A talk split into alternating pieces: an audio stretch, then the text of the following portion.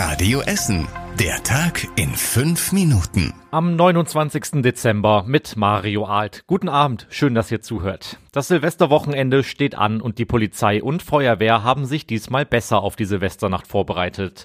Um Randale zu verhindern, wird die Polizei mehr Personal auf der Straße haben.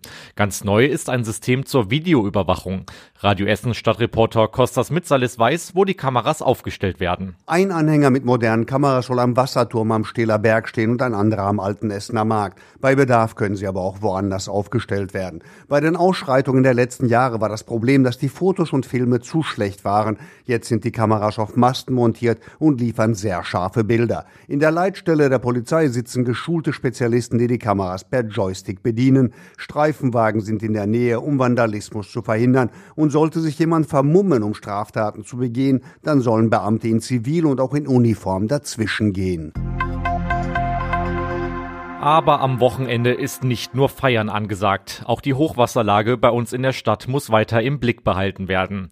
Da haben wir heute nochmal mit dem Ruhrverband telefoniert. Der sagt, die Lage bleibt weiter angespannt.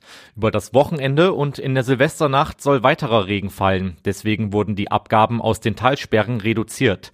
Trotzdem sollte genug Platz für weiteren Regen sein. Der Pegel an der Ruhr wird dadurch aber leicht steigen. Eine Situation wie an Weihnachten ist unwahrscheinlich, aber nicht auszuschließen, so der Ruhrverband. Noch sind die Regenmengen nämlich nicht abzuschätzen. Die Feuerwehr hat ihre Einsätze aber erstmal zurückgefahren. Sollte sich die Lage aber verschlimmern, liegen noch rund 600 Sandsäcke bereit.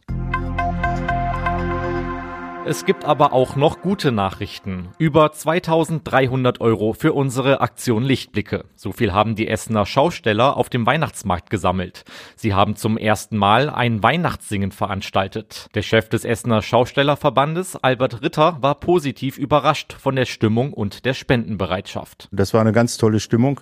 Da ist auch so das eine oder andere Tränchen, glaube ich, weggedrückt worden. Wenn dann so fast 1000 Leute Stille Nacht singen, das hat schon was. Das Weihnachtssingen soll in Zukunft jedes Jahr am letzten Tag des Weihnachtsmarktes stattfinden. Das Geld, das da gesammelt wird, hilft dann Kindern und Familien in Not hier in NRW. Das nächste Jahr wird dann auch ein ganz entscheidendes für das Krupp-Krankenhaus in Steele. Das Krankenhaus ist insolvent und befindet sich im Schutzschirmverfahren. Einige Dinge werden sich also ändern. Wer eine kleinere Operation im Krupp-Krankenhaus in Steele hat, soll bald schon abends nach Hause gehen können.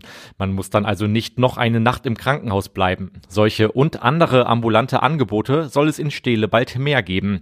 Das ist Teil des neuen Sanierungsplans, den das Krankenhaus gerade ausarbeitet. Weitere Änderungen sind sind mehr Digitalisierung und eine bessere Planung, damit Betten nicht zu lange frei bleiben.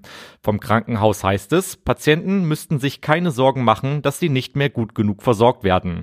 Es werde nur hinter den Kulissen viel umstrukturiert. Nach Radio Essen Informationen wird der fertige Sanierungsplan in rund einem Monat den Mitarbeitenden vorgestellt. Und das war überregional wichtig. In der Passauer Innenstadt ist ein Lastwagen in eine Fußgängergruppe gefahren. Dabei kam eine Frau und ihre elfjährige dreijährige Tochter ums Leben, drei weitere Menschen wurden schwer verletzt. Der Fahrer befindet sich in Polizeigewahrsam. Und zum Schluss der Blick aufs Wetter. Zum Start ins lange Wochenende weht nochmal ein kräftiger Wind und es regnet. Am Abend liegen die Temperaturen in Bredeney noch bei 12 Grad, in der Nacht kühlt es auf rund 7 Grad ab. Morgen gibt es dann nur noch wenig Regen und der Wind wird etwas schwächer, das Ganze dann bei bis zu 10 Grad.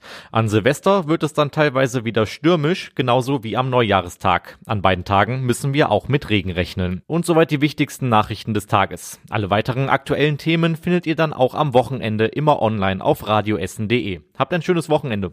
Das war der Tag in fünf Minuten. Diesen und alle weiteren Radio Essen Podcasts findet ihr auf radioessen.de und überall da, wo es Podcasts gibt.